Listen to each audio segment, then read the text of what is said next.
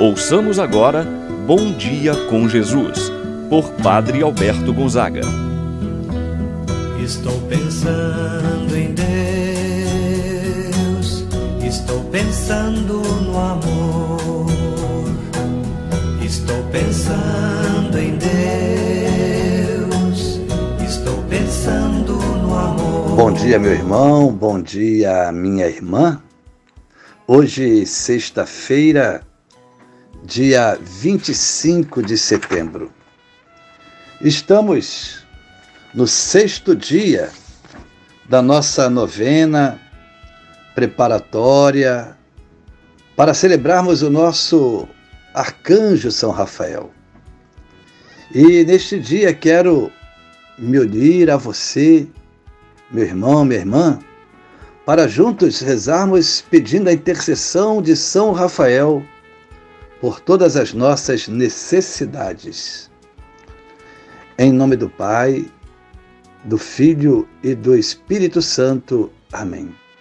A graça e a paz de Deus, nosso Pai, de nosso Senhor Jesus Cristo e a comunhão do Espírito Santo esteja convosco. Bendito seja Deus que nos uniu no amor de Cristo. Vamos agora invocar a presença do Espírito Espírito Santo de Deus em nossas vidas. Vinde, Espírito Santo, enchei os corações dos vossos fiéis e acendei neles o fogo do vosso amor. Enviai o vosso Espírito e tudo será criado e renovareis a face da terra. Oremos. Ó Deus que instruístes os corações dos vossos fiéis com a luz do Espírito Santo. Fazer que apreciemos certamente todas as coisas segundo o mesmo Espírito e gozemos sempre de Sua eterna consolação. Por Cristo nosso Senhor. Amém. Meu irmão, minha irmã, vamos agora ouvir a palavra do Santo Evangelho. Hoje, o Evangelho de São Lucas, capítulo 9, versículos de 18 a 22.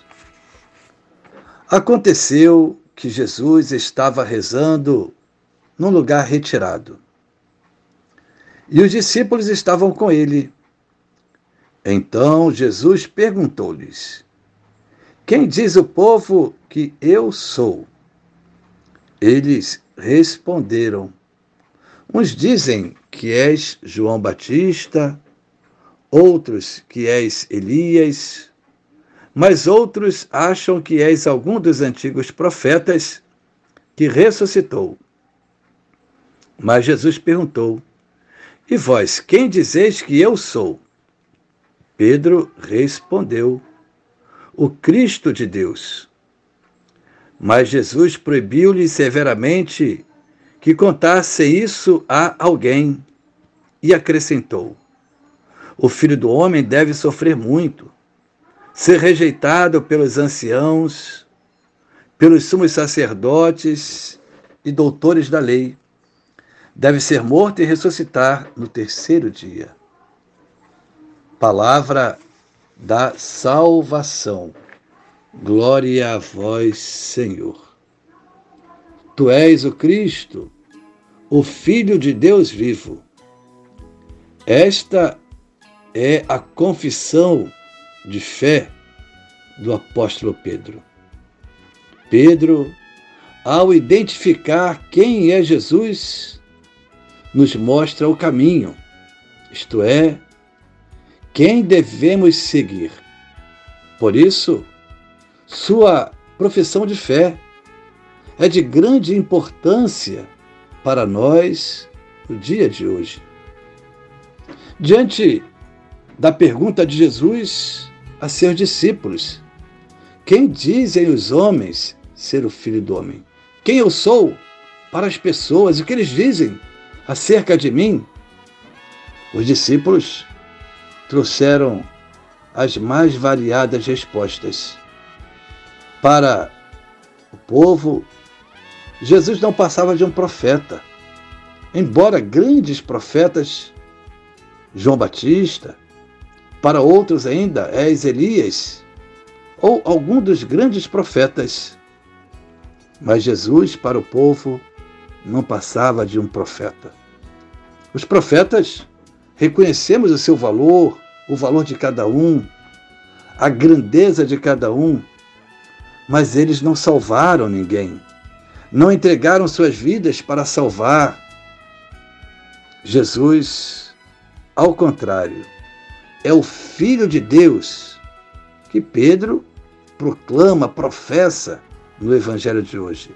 Ele sim deu a sua vida para nos salvar. Os discípulos, na pessoa de Pedro, respondem corretamente: Tu és o Cristo, o Filho do Deus vivo. Para não terem uma ideia equivocada, Jesus fala de sua missão. Veio a este mundo para nos salvar.